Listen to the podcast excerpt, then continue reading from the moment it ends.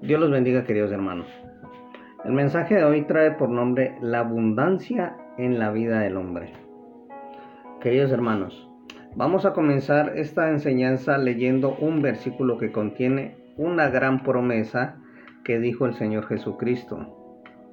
Leamos en las Sagradas Escrituras en Juan 10:10 10 que nos dice, el ladrón no viene sino para hurtar, matar y destruir. Yo he venido para que tengan vida y para que la tengan en abundancia. Queridos hermanos, nos vamos a, detener específicamente en la segunda parte de este versículo cuando leemos yo, o sea, Jesucristo, he venido para que tengan vida y para que la tengan en que en abundancia. Si nosotros preguntamos a la gente qué significa para ellos tener una vida abundante, Seguramente nos encontraremos ante una gran variedad de respuestas y opiniones y casi seguramente las respuestas serían que no es posible en los tiempos en que vivimos. Queridos hermanos, para tener la voluntad de Dios en este aspecto como en cualquier otro aspecto eh, que hace a la vida humana, debemos necesariamente ir a la palabra de Dios escrita en la cual no hay confusión. Lo que confunde a la gente no es jamás la palabra de Dios, sino las distintas opiniones y especulaciones que existen y se plantean acerca de Dios, los asuntos de Dios y la vida misma del hombre. ¿Con qué? Con el fin entonces de tener nosotros la voluntad de Dios y el entendimiento acerca de lo que Jesucristo dijo y aquello que para Dios significa tener una vida abundante. Vamos a continuar con el Evangelio de Lucas que nos dice en Lucas 12.1 y nos dice, en esto juntándose por millares la multitud, tanto que unos a otros se atropellaban, comenzó a decir a sus discípulos, primeramente guardaos de la levadura de los fariseos, que es que la hipocresía. Ojo. Vemos aquí claramente que Jesucristo le estaba hablando a sus discípulos, pero en medio de la enseñanza aparece una persona que interrumpe el Señor con lo siguiente. Vamos a ir a Lucas 12, 13, que nos dice, le dijo uno de la multitud, maestro, di a mi hermano que parta conmigo la herencia. Es interesante observar que esta persona no era un discípulo a quienes Jesucristo se estaba dirigiendo, era un hombre de la multitud que si bien le dijo maestro, su comentario no estaba relacionado en absoluto con la enseñanza que Jesucristo estaba dando. Su comentario fue, maestro, di a mi hermano que parta la herencia conmigo. Esto no fue el comentario de un discípulo que estaba deseando y, comprometido a aprender la palabra de Dios, sino por el contrario, fue una demanda de uno más de la multitud que desechó la enseñanza del Señor Jesucristo. ¿Para qué? Para dar paso a algo que él consideraba más prioritario o importante, lo cual era su interés personal o propio. En Lucas 12, 14 y 15 nos dice, mas él le dijo, hombre, ¿quién me ha puesto sobre vosotros como juez o partidor? Y les dijo, mirad y guardaos de toda avaricia, porque la vida del hombre no consiste en la abundancia de los bienes que posee. Querido hermano, el verso 14 Jesucristo aclara cuál era su misión y función, dado que evidentemente este hombre creía que Jesucristo era el presidente de la Suprema Corte. Jesús era un hombre de Dios con una clara y específica misión. Él era el Salvador y un ministro que supo discernir la, la perspectiva de este hombre no era la correcta. Por lo tanto, en el versículo 15 Jesucristo establece la perspectiva correcta para él y para todos los hombres que estaban allí y quisieran escuchar tanto en ese momento como ahora mismo. Queridos hermanos, la vida del hombre no consiste en la abundancia de los bienes que posee. Jesús plantea la reflexión acerca de que iba a beneficiar más al hombre. ¿Qué iba a beneficiarlo más? Entonces Él plantea esa reflexión, queridos hermanos. Y, le, y, dice, parte de la herencia que recibirá o creer en la palabra de Dios que tenía la oportunidad de escuchar y entender. Queridos hermanos, si él recibía parte de la herencia, tendría algunas necesidades cubiertas por algún tiempo. Eh, o quizás por toda la vida. Si creía en la palabra de Dios, Él obtendría todo aquello que Dios promete en su palabra. Obtendría esa vida abundante que hemos visto en Juan 10:10. 10.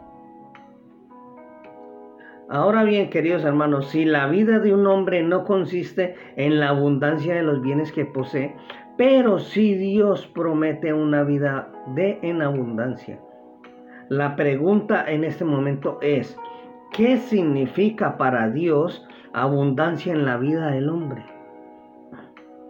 Miren hermanos, para comenzar a ver qué significa para Dios la abundancia en la vida del hombre, vayamos a, Proverbios 3, del 13 al 15, que nos dice, Bienaventurado el hombre que haya la sabiduría y que obtiene la inteligencia, porque su ganancia es mejor que la ganancia de la plata y sus frutos más que el oro fino. Más preciosa es que las piedras preciosas y todo lo que puedes desear no se puede comparar con ella. Queridos hermanos, buscar y obtener un conocimiento y entendimiento de Dios, adquirir su sabiduría, es, eh, es posiblemente mejor que vivir solo para poseer bienes materiales.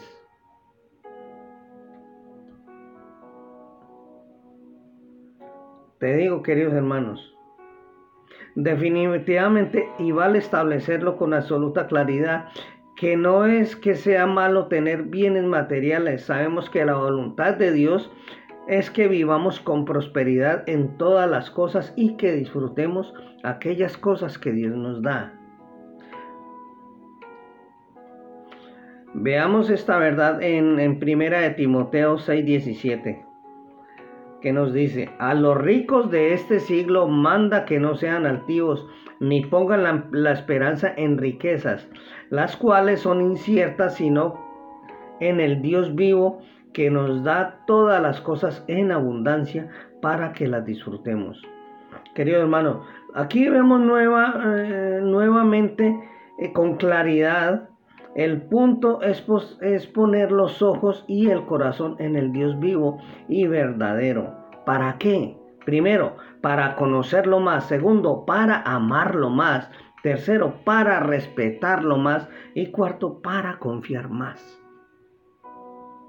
En la abundancia de estas cosas sí consiste la verdadera vida del hombre. Nosotros debemos encargarnos de darle a Dios el lugar que Él merece en nuestras vidas y corazones. Todo aquello que nosotros necesitemos, como por ejemplo una casa, alimentos, trabajo, etcétera, etcétera, Él se encargará de darnoslo, querido hermano. El hombre está continuamente bombardeado con lo que el mundo dice que debería tener para considerarse un hombre exitoso. Y con abundancia nosotros, gracias a Dios y a su palabra escrita, podemos entender que es una necesidad y creerle a Dios para que Él cubra esa necesidad. Queridos hermanos, la vida es una cuestión de prioridades. El hombre necesita decidir si va a vivir una vida luchando para obtener aquello que el mundo dice que debe tener o vivir una vida confiando en Dios y así lograr tener la abundancia de entendimiento, sabiduría, paz, gozo, fortaleza de corazón y poder. Querido hermano, esta es la vida en abundancia que el Señor Jesucristo hizo disponible para que vivamos.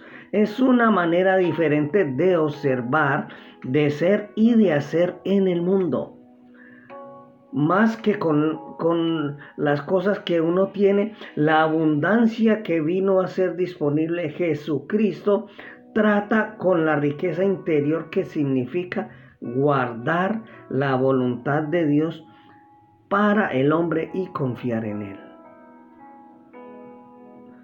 Miren hermanos, los hombres nos vamos transformando en aquello que, observamos.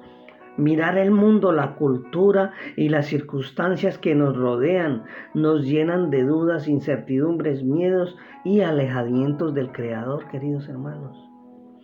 Todo esto culmina formando en los hombres una mentalidad de escasez y limitación estando más comprometidos a recibir para que no nos falte que a dar de aquello que Dios nos da, queridos hermanos. Jesús vino para hacer posible una nueva calidad de vida de naturaleza espiritual y humana. El género humano tiene disponible la transformación de una mentalidad de escasez y limitación a una de abundancia y esta abundancia no solo incluye recibir aquellas cosas que necesitamos para vivir, sino y fundamentalmente llegar a tener una manera de observar y de ser que se distinga por la relación que el hombre y la mujer tenga con Dios y con la vida. Miren hermanos, una manera de observar y de ser que está constantemente cuidando y sembrando para su relación con el Padre y con el Señor y generando aquello que sea necesario sabiendo que Dios nos da mucho más abundantemente de lo que pedimos o entendemos, queridos hermanos. Miremos en Efesios 3:20 que nos dice, 20:21, y aquel que es poderoso para hacer todas las cosas mucho más abundantemente de lo que pedimos o entendemos según el poder que actúa en nosotros. A Él sea la gloria en la iglesia, en Cristo Jesús, por todas las edades, por los siglos de los siglos. Amén. Queridos hermanos, yo sé que es posible una nueva calidad de vida. No, no abandonemos nuestra naturaleza espiritual, queridos hermanos. No lleguemos a esa naturaleza espiritual humana, no. Lleguemos a esa naturaleza espiritual con Dios. Que ahí es donde obtendremos una vida en abundancia. Esa es la vida, la, abundancia en la vida, queridos hermanos, de el hombre. Solamente, queridos hermanos, si nosotros estamos aferrados a esa vida con Cristo, nuestra vida será una vida abundante, querido hermano solo en Cristo Jesús. Y no olvidemos que el ladrón no viene sino para hurtar, matar y destruir a quien nuestra vida, nuestra ilusión, nuestra vida espiritual, querido hermano, nuestra paz en Cristo Jesús. Que Dios los bendiga grandemente, queridos hermanos.